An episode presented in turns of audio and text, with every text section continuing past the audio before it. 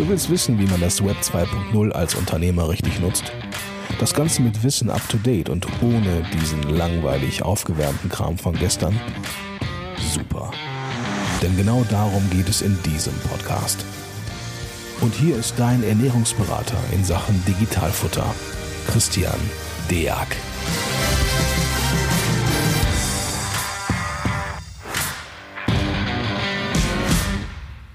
Hallo und herzlich willkommen zu einer neuen Folge des Digitalfutter Podcast. Mein Name ist Christian Deak. Heute bin ich Gott sei Dank nicht alleine. Ich habe die Cindy Matern vom Bundesverband Onlinehandel mit dabei. Moin, moin, Cindy.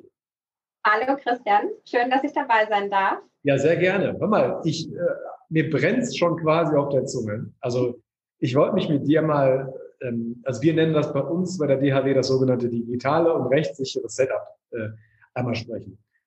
Äh, diejenigen, die mich kennen, die wissen, dass es jetzt eigentlich um eine Art von, wie muss ich mich organisieren als Online-Händler, damit mir nichts passiert, ist. Ja. ja. und dass es jetzt nicht äh, der neueste Wasserhahn ist, den, äh, den irgendein Baumarkt im Angebot hat, sondern es geht wirklich um was ganz ja, Grundlegendes, aber um was ganz Gefährliches. Cindy, sag mir mal, wie sieht momentan bei den Online-Händlern generell so die, die Landschaft an Programmen aus? Jetzt weniger von, welche Programme werden genutzt, sondern mehr wird da wirklich darauf geachtet, was die Programme seitens, also für das Finanzamt hinterher können? Oder was ist da so der, das Mindset der meisten Online-Händler? Ich glaube, Christian, das ist so die gesamte Bandbreite dessen, was man haben kann. Also klar haben wir die erfahrenen Hasen, die irgendwie auf alle Eventualitäten vorbereitet sind, das schon seit 100 Jahren machen und natürlich die komplette Basis abdecken dessen, was es braucht. Und dann haben wir die, die irgendwo dazwischen sind, die vielleicht klein angefangen haben, gerade am Wachsen sind. Wir alle wissen, auch Corona hat den Onlinehandel ähm, sehr gepusht und beschleunigt. Das heißt, bei vielen ist ein Wachstum eingetreten, womit sie überhaupt nicht gerechnet haben. Und die müssen sich jetzt mit diesen Themen beschäftigen. Und dann gibt es die, die ganz am Anfang stehen, die sagen sich meistens, ich lege jetzt einfach erstmal los und guck mal, was passiert. Ja. Und dieses Thema ist so essentiell tatsächlich, wenn man Onlinehandel macht, es wird aber tatsächlich in der Realität ganz oft zu Beginn vergessen. Ja. Diese Basis zu schaffen für wirklich rechtliches Handeln, ähm, das ist bei vielen zu Beginn überhaupt nicht vorhanden. Umso wichtiger, dass wir mal darüber sprechen und schauen, was braucht es eigentlich? Wo, wo, ne, so ein bisschen Bewusstsein schaffen, was muss ich machen, damit ich da auf der sicheren Seite bin. Ja, ich habe das, ich bezeichne das bei uns in der Kanzlei immer, dass der Online-Händler quasi so ein gallisches Dorf ist. Ja. Ähm, ein sehr, sehr lautes, gallisches Dorf, bei dem irgendwie alles funktioniert, wenn man irgendwie ja, einen gewissen Trunk zu sich nimmt und dann rennen die raus und machen irgendwas. So, aus unserer Sicht gesehen ist das dann ganz oft so. Ob erfolgreich oder nicht, darum geht's hier gar nicht, sondern eigentlich mehr darum, es gibt keine Struktur. Also meistens werden die, die Programme so ausgewählt, dass man sagt, die haben eine Schnittstelle. Ne? Die arbeiten gut miteinander, weil der Fokus des Online-Händlers einfach darauf liegt, seinen Workflow, seinen sogenannten Workflow einfach zu verbessern und zu optimieren. Das ist auch sicherlich eine der ganz großen Stärken ähm, der, der, dieser, dieser Berufsbranche. Ja. Aber was meinen wir jetzt mit einem digitalen und rechtssicheren Setup? Also digital an sich klar, papierlos einfach. Ne? Also das ist klar. Also man darf nichts ausdrucken an keiner Stelle für egal wen. Ne? Äh, weder für den Steuerberater noch fürs Finanzamt noch für irgendjemand anderen. Also es bleibt komplett digital. Das ist der erste Punkt, aber da kommen wir gleich mal ein bisschen drauf zu sprechen. Und rechtssicher. Gut, jetzt bin ich Steuerberater. Das heißt, mein Fokus ist, ich gucke natürlich darauf, okay, ähm, wo hat das Finanzamt was gegen? Ja, ähm, Im Endeffekt muss man auch klar sagen, auch der größte Pain aller, aller Online-Händler. Ja? Ähm, denn Sachen mit Datenschutz und Co. muss man fairerweise sagen, kennen die Online-Händler sich meistens besser aus als wir. Da sind die gut drauf gedrillt. Das hat sich rumgesprochen. Ich gebe dir mal so ein Beispiel. Wir haben so einen kleinen Online-Händler, der beginnt. Der hat jetzt einen Shop. Am besten, sage ich jetzt mal, nicht äh, selber gebaut. Ich sage deshalb am besten, weil die meisten Standardprogramme natürlich an Standard-Shop-Systeme äh, am leichtesten dranpassen. Nehmen wir mal, ich habe ein, ein Baby oder ein Plenty Market oder, oder was auch immer ich im Hintergrund laufen habe. Ist da dein Eindruck, dass die Leute einfach jetzt nur gucken, wie am schnellsten eine Rechnung geschrieben wird? Oder wird darauf geachtet, sich da überhaupt darüber zu informieren, ob das finanzamtskonform ist. Es gibt ja mal den sogenannten Finanzamts, diese finanzamtskonforme Buchhaltung, ja, die es ja auch nicht gibt. Ähm, wie sieht es da in der Praxis aus, bevor ich da mal reintauchen in das Thema. ich glaube, das ist enorm wichtig, dass wir da mal eintauchen. Gleiches Prinzip, wie ich es schon vorher gesagt habe. Das unterscheidet sich einfach von der Erfahrung des Online-Händlers. Ja? Also wie viel Erfahrung hat er schon gemacht? Ähm, gibt es vielleicht auch schon irgendwelche Fallstricke, die er erlebt hat? Dann wird er natürlich mehr darauf achten, was genau, wie genau. Ist das das, was das Finanzamt haben will und braucht? Oder ähm, geht das erstmal völlig einfach ins Blaue, um zu gucken, ob es funktioniert? Und deswegen, äh, ja, essentiell, dass wir darüber reden. Du hast ja vorhin auch schon angedeutet, es gibt da so, äh, wenn du mit dem Finanzamt sprichst, äh, können die auch so ein bisschen aus dem Nähkästchen plaudern und die wildesten Geschichten an ja. der Stelle, was die da alles sehen und welche Bußgelder da so teilweise verteilt werden. Genau, also die, die Landschaft sieht gerade so aus, äh, dass die Finanzbeamten ja auf die sogenannte 22F-Bescheinigung gewartet haben. Äh, das ist schon ein bisschen weit her. Man müsste jetzt in der neuen Zeitrechnung sagen, das war eins vor Corona. Ne? Ähm, die Liste liegt natürlich da und die wird auch jetzt abtelefoniert und abgeprüft, äh, wenn genügend Prüfer auch da sind, muss man auch fairerweise sagen. Ja, also momentan sieht die Landschaft eher mau aus. Da ist aber auch nichts gegen einzuwenden, denn ein Finanzbeamter hat ja auch Zeit. Der kann ja auch mehrere Jahre rückwirkend prüfen. Ähm, der wird der Schaden einfach für den Steuerpflichtigen umso größer. Aber das ist für den Finanzbeamten erstmal selber nicht schlimm. Der hat dann einfach die Ruhe weg. Ne? Für unsere Mandanten ist das dann schlimm. Ja? Weil, sag mal, wenn die einen Fehler machen, den sie, den sie vermeiden können, und den würden die über Jahre hinweg wiederholen, dann werden sowohl Bußgelder als auch eventuell sogar Zuschätzungen einfach größer und die hätte man vielleicht mit einem Mausblick verhindern können. Was ist das konkret? Also im ersten Schritt, sobald man digital arbeitet, also sobald man irgendein Programm benutzt, egal was es ist, brauche ich zum Beispiel sofort schon mal eine sogenannte Verfahrensdokumentation. Und wir haben das bei uns so äh, intern so einmal so geklärt. Wir haben eine kleine und eine große. Das müssen wir auch langsam, aber sicher wieder zurücknehmen, weil der sogenannte, die sogenannte kleine Verfahrensdokumentation eigentlich nur den Anspruch hatte zu sagen, welche Programme in Summe nutzt du eigentlich und welches Programm ist mit welchem Programm verbunden. Ähm, das hat natürlich nichts mit Datenzugriff und mit Datensicherheit und Tiefe zu tun. Das ist erstmal nur ein Bild. Das könnte theoretisch meine vierjährige Tochter auch malen. Dann hat der Prüfer irgendwas schon mal an der Hand. Und das ist schon mal echt wichtig, weil das ist ein sogenannter formaler Mangel, wenn er zum Zeitpunkt bei der Prüfung nicht da ist. Man kann das nachliefern, es ist aber auf jeden Fall ein formaler Mangel. Ich persönlich bin ein Freund davon, einfach gar keine Eigentore zu schießen, ja, weil wer weiß, wie viele noch kommen. Ja, so. Ähm, also eine Verfahrensdokumentation. Und bei größeren, und größer ist gar nicht näher definiert, sondern es geht einfach darum, wie viel Masse läuft da durch. Deswegen würde ich die Tür lieber sofort zumachen. Brauche ich eine sogenannte große Verfahrensdokumentation. Das ist jetzt unser Wording, das wird es so draußen nicht geben. Äh, aber ich wollte eine Unterteilung für die Mandanten haben. Was ist das jetzt? Ähm, ich beschreibe jedes einzelne Programm mit, wer hat Zugriffsrechte, wer greift wann auf das Programm zu, wie ist die Datensicherheit gewährleistet. Das heißt also, wie wird es geschützt, wo steht der Server, welche Personen benutzen und warten diese Programme regelmäßig. Damit der Finanzbeamte davon jetzt keine Ahnung hat, sich nicht nur ein Bild machen kann, sondern auch sagen kann, okay, folgende Personen können mir hier Infos geben. Ähm, folgende äh, Datenschutzprotokolle kann ich mir jetzt durchlesen. In folgenden Abständen wird gesichert, und zwar dort. Ne? Dass ich mir zumindest schon mal weiß, okay, wird die Buchhaltung, was der nächste Strike wäre, im Ausland gelagert oder im Inland? Ne? Ist übrigens ein nicht ganz unwichtiges Thema tatsächlich, äh, wo befindet sich meine Buchhaltung? Ja? Auf irgendeinem Server in irgendeinem Land ist schlecht, weil ich darf das nur auf Antrag äh, beim Finanzamt tatsächlich so machen. Da denken viele gar nicht dran. Denn der Finanzbeamte, wenn der jetzt prüfen möchte, der muss jetzt zu jeder Zeit einen Datenzugriff gewährleistet bekommen. Das ist für ihn erstmal das Wichtigste. Und wenn ich jetzt irgendeinen abgeschlossenen Server in einer Serverlandschaft in der Mongolei oder in den USA oder wo immer habe, dann ist das nicht gewährleistet. So, und dann äh, hat der Steuerpflichtige tatsächlich ein Problem, denn es gibt dafür ein Wording, das nennt sich Z1 bis Z3 Zugriff. Also je nachdem, wann ich wie tief prüfen möchte, muss ich das dem, den Finanzbeamten einfach geben können. Damit fängt es schon mal an. Also eine Verfahrensdokumentation, folgende Programme, folgende Personen, folgender Rhythmus des Zugriffs, folgende Datenströme, folgende Datensicherung, folgende Datenträger, Es hat noch nichts mit Resi-Scan, was manch einer verwechselt, also das Vernichten von Belegen zu tun, sondern wirklich nur, ich erkläre die Struktur meines Onlinehandels von A bis Z und sorge dafür, dass ich aktivisch auch Datensicherung mache und dass ich das nachweisen kann. Und dem Prüfer einen sogenannten Datenzugriff gewährleisten kann. Was passiert, wenn ich das nicht habe? Ähm, das ist relativ simpel. Man muss sich das so vorstellen. Die meisten Finanzbeamten selber werden, außer vielleicht von der eigenen, vom eigenen Konsumverhalten, noch nicht wissen, was ein Onlinehandel überhaupt ist und was der macht. Das ist halt momentan noch so. Das wird sich drehen, dann wird es eher gefährlicher natürlich, ne? aber noch ist das so.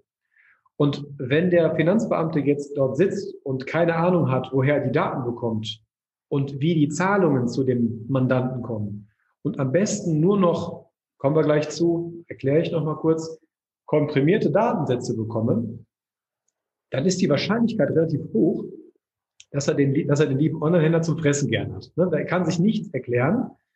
Und dann ist auch die Frage, ob irgendwelche Lücken in der Buchhaltung dann einfach mal zugeschätzt werden. So wie das beispielsweise in der Bargeldbranche, in der Gastronomie schon, schon lange einfach üblich ist. So. Ähm, das kann man natürlich leicht verhindern, indem man einfach klar definiert, welches Programm schreibt hier überhaupt Rechnungen, wie heißt das Programm, ne? weil dahinter hängt eine umsatzsteuerliche riesengroße Thematik, die nennt sich 14c, also das ist die Steuerschulde, die auf einer Rechnung draufsteht, sei sie auch noch so falsch. Das muss man sich nur auf der Zunge zergehen lassen.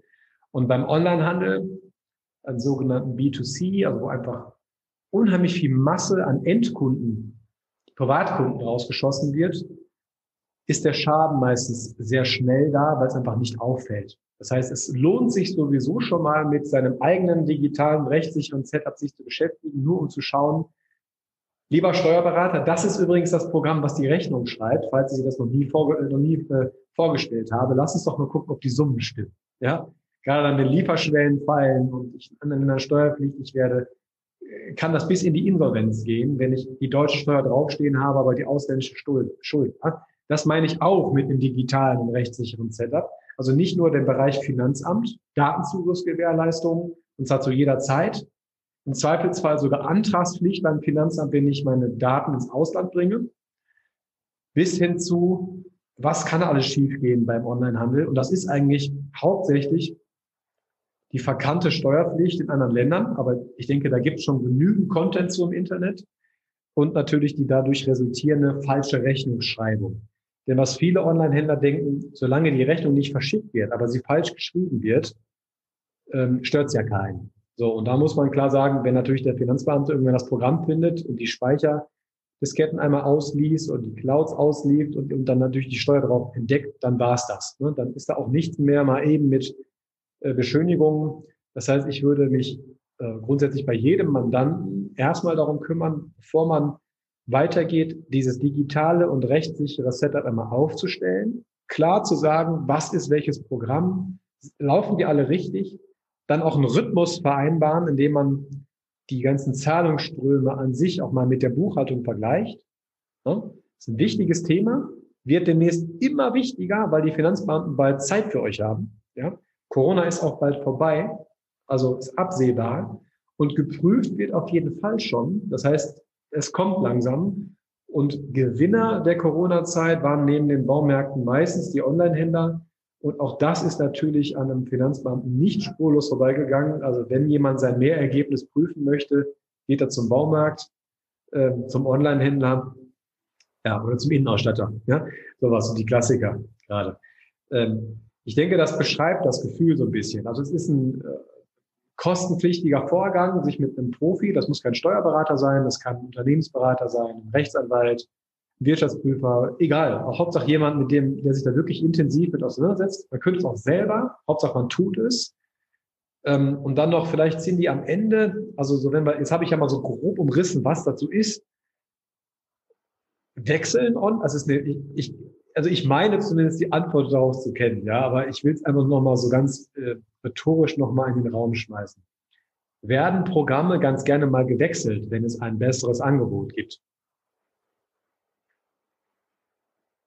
Ja, jein. also das Angebot muss natürlich gut sein, aber die Wahrscheinlichkeit ist auch gegeben. Also einfach ähm, schon deshalb begründet, wenn Wachstum entsteht, hast du manchmal auch andere Ansprüche an dein Programm und stellst fest, du, du stößt an Grenzen, die du vorher gar nicht gesehen hast und gar nicht sehen konntest. Also musst du dich nach was anderem umschauen, etwas, was dir mehr bietet und damit alles abgreift, was du so brauchst. Und dann kann es natürlich auch dazu kommen, äh, diese ganze Übertragung. Also ich stelle mir schon vor, das gibt ein Riesenchaos und natürlich scheut man sich wahrscheinlich auch erstmal damit. Du hast gesagt, man sollte sich unbedingt damit befassen. Aber was ist denn deine Erfahrung? Die Mandanten, die zu dir kommen, wie viele davon haben das schon mal gemacht? Keiner. Ja, keiner. Die Antwort befürchtet. Und die, äh, und, und die also die zweite Frage, die ich ja jetzt quasi so in den Raum so reingekegelt habe, ähm, ist noch deprimierender. Ähm, die Erfahrung zeigt, die Mandanten wechseln gerne mal. Also die kleineren wechseln gerne mal Programme, wenn sie billiger sind, ne, wenn sie vermeintlich den gleichen Nutzen haben und, ne, und, und preiswerter sind. Und die größeren wechseln dann aus strukturellen Gegebenheiten äh, oder sonst was. Aber bei jedem Systemwechsel muss ich dafür fünf Jahre lang gewährleisten, dass ich dem zukünftigen Prüfer fünf Jahre lang einen Datenzugriff. So, er meint wirklich das, ne? Er meint fünf. Also fünf. fünf Jahre lang einen kompletten Datenzugriff gewährleisten kann. Und da muss ich, bin ich festen Überzeugung, das weiß keiner. Also da, da achtet keiner drauf. Ne? Die Sachen werden gewechselt dann wird geguckt, ob der Warenbestand stimmt, ob die Rechnungen konform sind, ob die Steuernummer draufsteht. Das sind so die Klassiker, verstehe ich auch. Wo wird die Rechnung gespeichert? Und kann man das am besten mit einer Wavi kombinieren? Ne? So. Ganz genau. Dann am Ende kommt vielleicht der Steuerberater mittlerweile ein bisschen häufiger, weil man auch merkt, dass das einfach sonst unheimlich viel Geld kostet, wenn es aufgearbeitet werden muss. Aber dann ist halt Ende. Ne? Also das sind so die Sachen, über die man sich vielleicht Gedanken macht. Ähm, aber dass der Datenzugriff von Altsystemen noch gewährleistet sein und bleiben muss, ähm, das kennt man nur auch da aus anderen Branchen, wo man sich jetzt sagen würde, ja, das ist normal, nimmt man sich eine elektronische Registrierkasse, ja, und man kaufe sich eine neue, dann muss die alte am besten unter Strom im Keller stehen bleiben, damit ich gewährleisten kann, dass wenn der Prüfer denn dann irgendwann mal kommt, die beim Booten auch noch wieder hochkommt. Ne? Oder ich kann sie so sichern, dass der jederzeit und so weiter auf Zugriff hat. Also in diesen Branchen ist das ganz normal, üblich. Und jetzt muss man sich Folgendes vorstellen. Das ist nur die Gastro, in Anführungszeichen. Überschaubar viele Transaktionen pro Tag. So. Und jetzt kann man sich vorstellen, was passiert beim Onlinehandel. Da werden die Anforderungen 100 Prozent immer mehr steigen weil die Umsätze natürlich äh, um ein Vielfaches höher sind, also bei einem kleinen Online-Händler, ja, da ist doch eine halbe Million Umsatz sehr, sehr schnell schon drin, ja. Eine halbe Million bei einer Gastronomie dauert das länger, ne? Äh, so, und da wird auf jeden Fall deutlich mehr darauf geachtet werden, hundertprozentig. Und ich hörte auch schon von dem einen oder anderen Bußgeld, was denn dann verhängt wird, wenn es keine Verfahrensdokumentation gibt, kein internes Kontrollsystem, was beispielsweise bei uns in der Verfahrensdokumentation mit abgehakt wird. Also IKS nennt sich das, kann man googeln. IKS, internes Kontrollsystem. Ähm, also wenn die bei systemgetriebenen Online-Händlern, sind ja wohl alle, nicht ähm, vorrätig sind. So, und das ist erst der Beginn. Und das Boostgeld war hier knapp so hoch, da kann man sich eine GmbH mit Stammkapital. Ne? Und bei dem gleichen dann halt direkt zweimal. Ja. Also das, das wird teuer. Ähm, jetzt dann die Frage, ist das denn so unheimlich kompliziert? Nein, also tatsächlich nicht. Ja, also äh, es sollte sich nur deutlich mehr Gedanken darüber gemacht äh, werden, nicht immer nur, wie kann ich am besten verkaufen und mich auf dem Markt positionieren und den Umsatz steigern, sondern der Fokus muss einmal bitte zurück auf, was ist meine Basis? Ja, ist da eigentlich alles safe? Weil wenn das safe ist, kann man das ganze Ding ja auch verhundertfachen. Das spielt gar keine Rolle. Ähm, die Ansprüche werden dann nur marginal höher. Aber wenn ich ein Bewusstsein dafür habe, würde ich beispielsweise bei einem Systemwechsel schon mal dafür sorgen, dass ich einfach eine, ein Backup habe. Ja, und zwar ein zugängliches. Und ich würde einmal darauf gucken, wenn ich eine, eine Serverlandschaft habe, eine Cloud-Lösung habe, wo ist die? Ja, ähm, so, dann, dann bin ich ja schon fast durch. Ja? Und dann ist das, was am Ende vielleicht noch kommen könnte, was dann eigentlich eher so die Kür ist, ähm, das Vernichten von Belegen, ja, bin ich ein Riesenfan von. Ja? Also bei mir in der Kanzlei gibt es keine Schränke. Früher ja, ganz, ganz viele. Mittlerweile nicht mehr. Da steht beispielsweise jetzt ein Wasserbecken. Ja? Ähm, genau. Ja, aber der Klassiker ist die Thermoquittung. Ja? Ich gehe tanken, ich muss den ganzen Mist sogar noch kopieren, weil die Thermoquittung am besten, wenn ich sie schön vorne im Armaturenbrett liegen lasse, die hält sich ja keine drei Tage. Ja, also muss ich ja, genau. noch mal verdoppeln. Ja? Ähm, wenn man eine sehr gute, ausgearbeitete Verfahrensdokumentation hat und einen vernünftigen, ein vernünftiges Archivierungssystem dahinter, Klammer auf, hat heutzutage fast jedes gutes DMS, Klammer zu, ähm, darf ich Belege nach einer vollständigen Verfahrensdokumentation auch vernichten, nach erfolgreichem Scan und Verbuchen.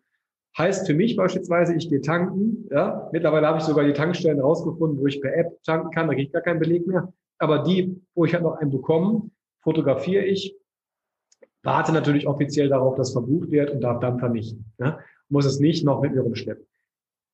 Das ist ein äh, digitales und rechtssicheres Setup, so in der Vogelperspektive. Ja, wenn man so einen Kriegsschauplatz von oben als Adler einmal drüber fliegt, äh, sind das so die wichtigsten Dinge. Und jetzt mal so die Gegenfrage an dich, Sene, weil du kommst ja jetzt direkt von der Praxis und hast einen viel größeren Überblick als ich. Wie oft am Stammtisch kommt das Gespräch eigentlich hoch? Das ist eine gute Frage. Und ich würde denken, wenn du das jetzt so auch beschreibst, äh, und auch für mich, die ja schon ein Moment im Onlinehandel ist, also dieses, diese fünf habe ich zum ersten Mal heute gehört. Ja. Äh, das heißt, da habe ich auch wieder was gelernt und ich glaube, das geht den meisten so. Also, wenn du mich fragst, das Thema zu selten, ähm, obwohl es so wichtig ist.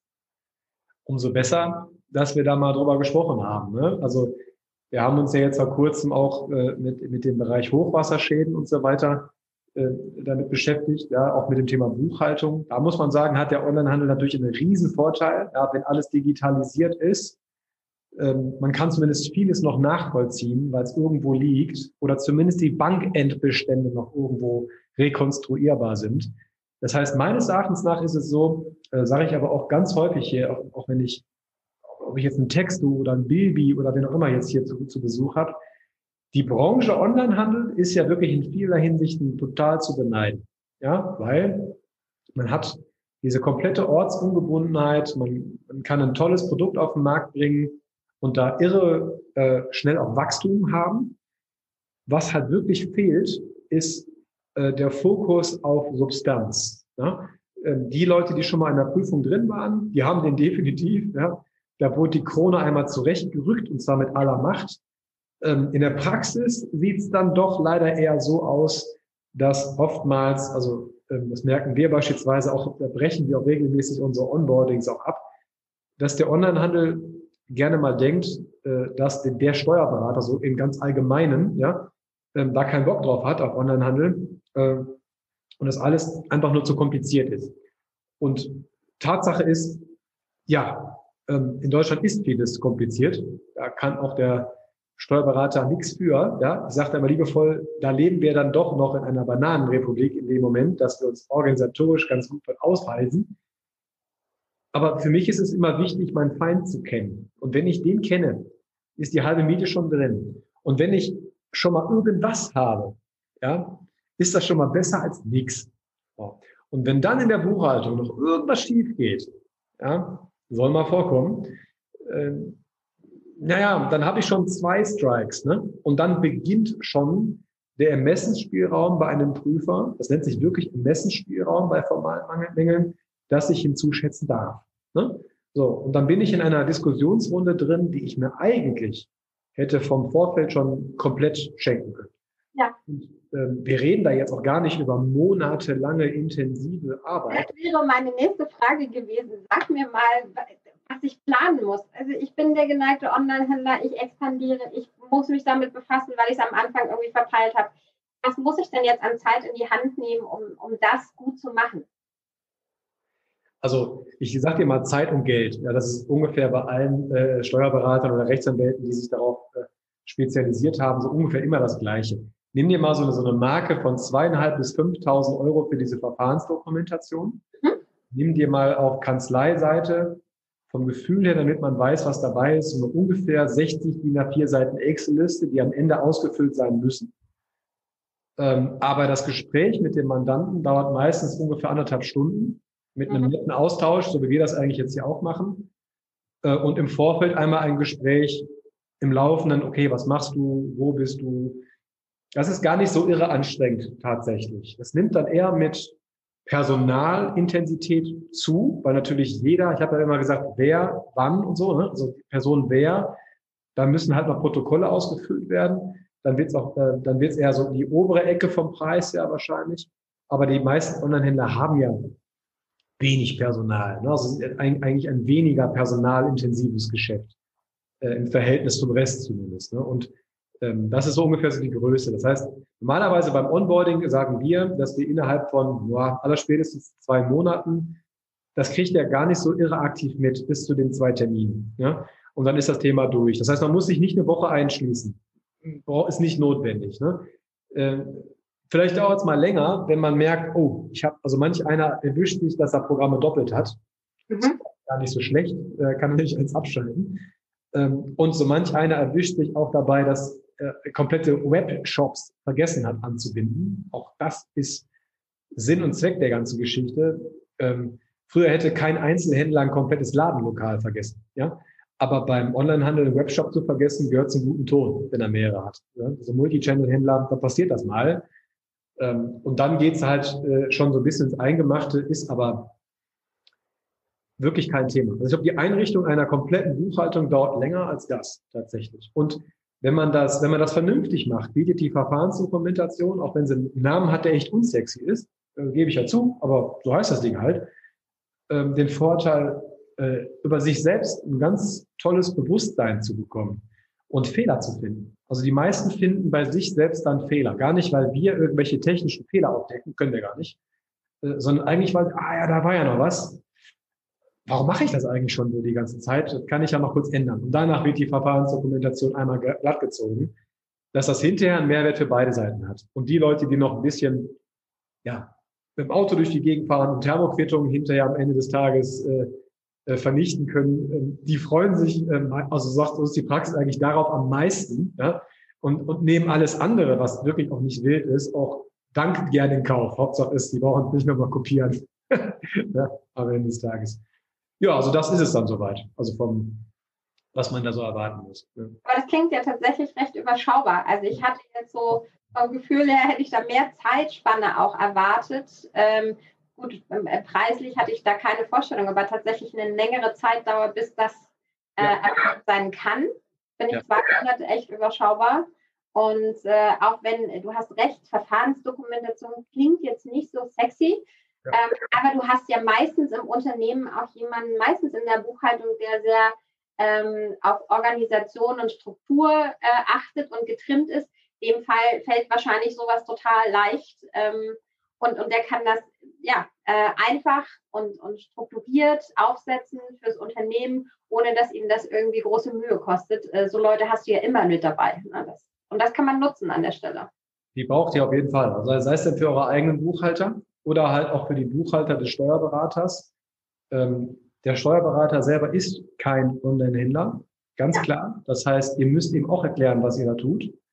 Ähm, und wenn der Steuerberater das verstanden hat, das ist dann euer großer Vorteil, dann hat der Finanzbeamte das hinterher auch verstanden. Ja. Äh, weil die Grundsätze ordnungsgemäßer Buchhaltung, das ist für uns wie die Bibel.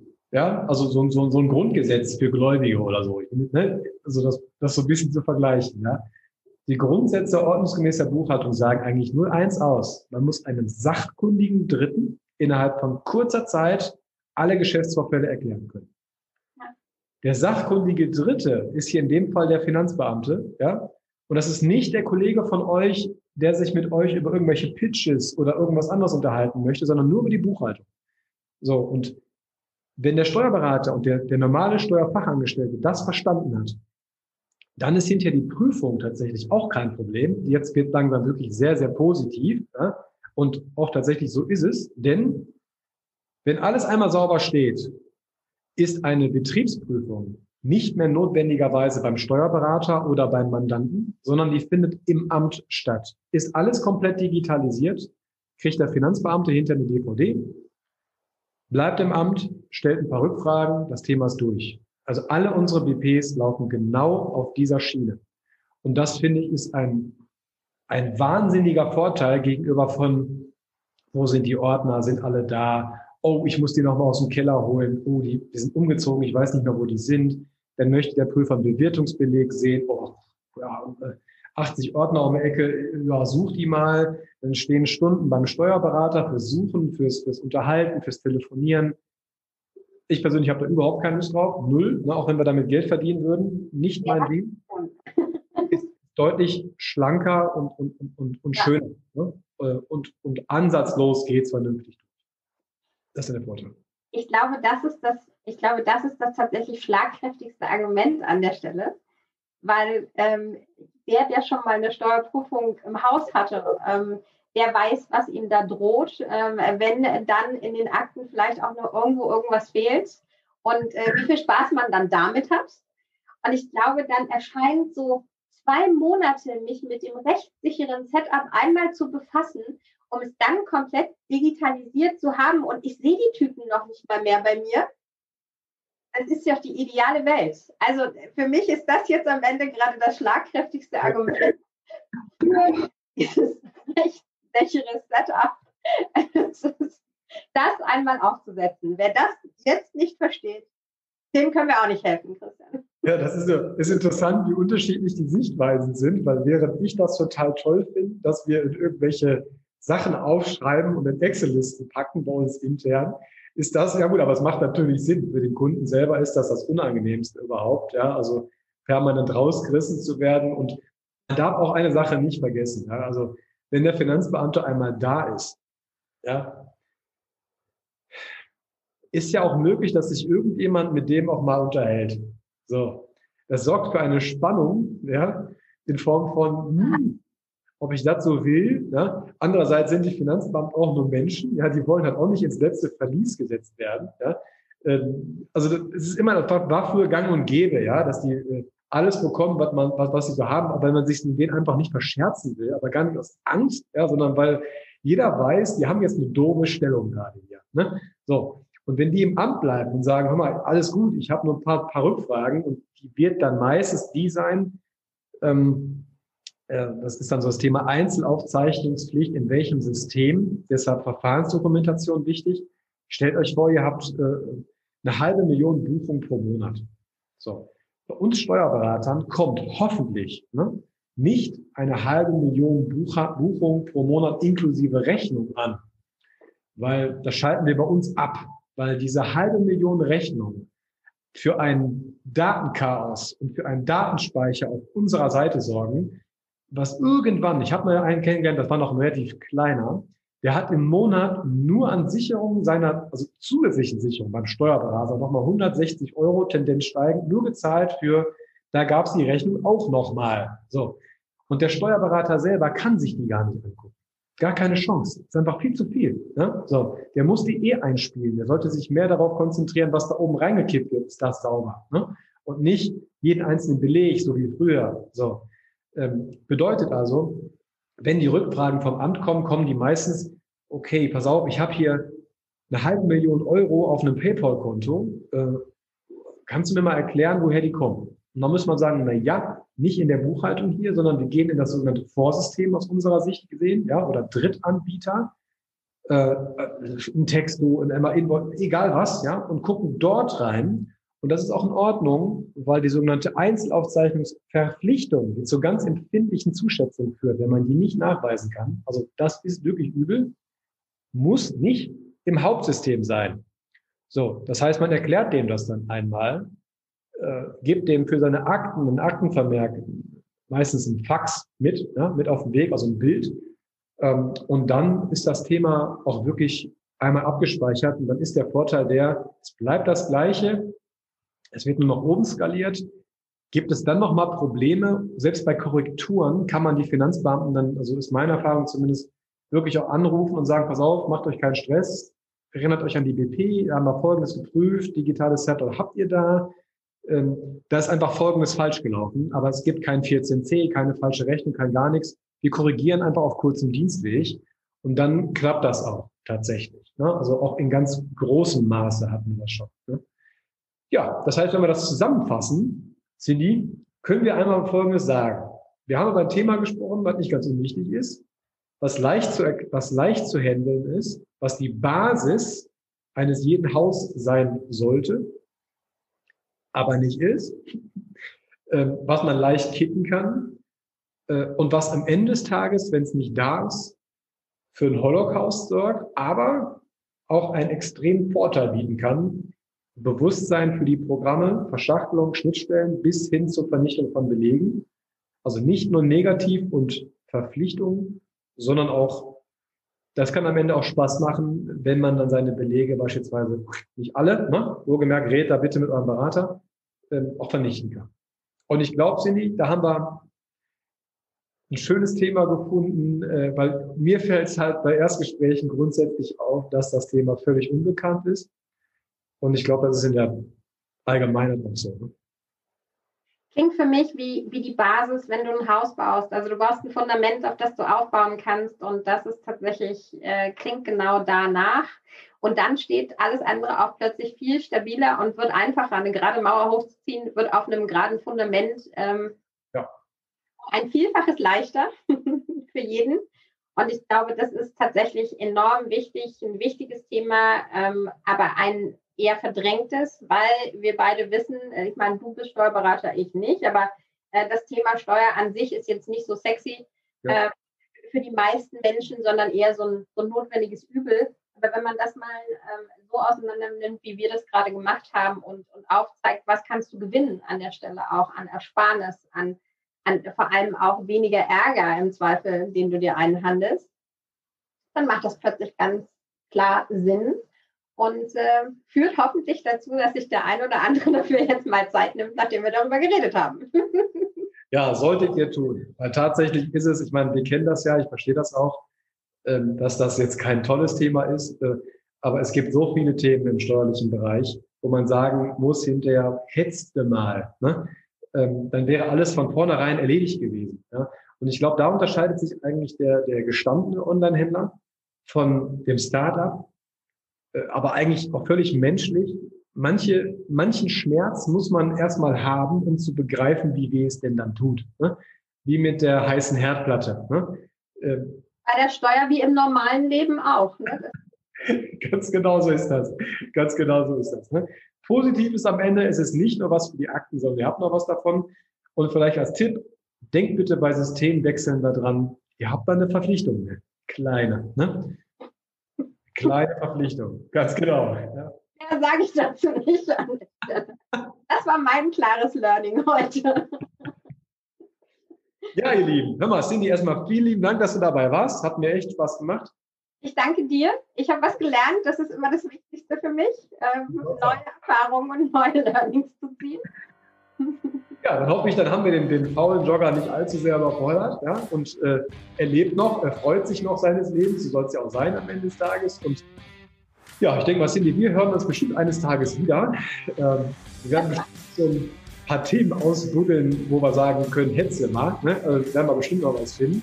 Und dann kommen wir wieder wie in gewohnter Manie ganz locker leicht Wunderbar. Dankeschön, Christian. Bis dahin. Ciao.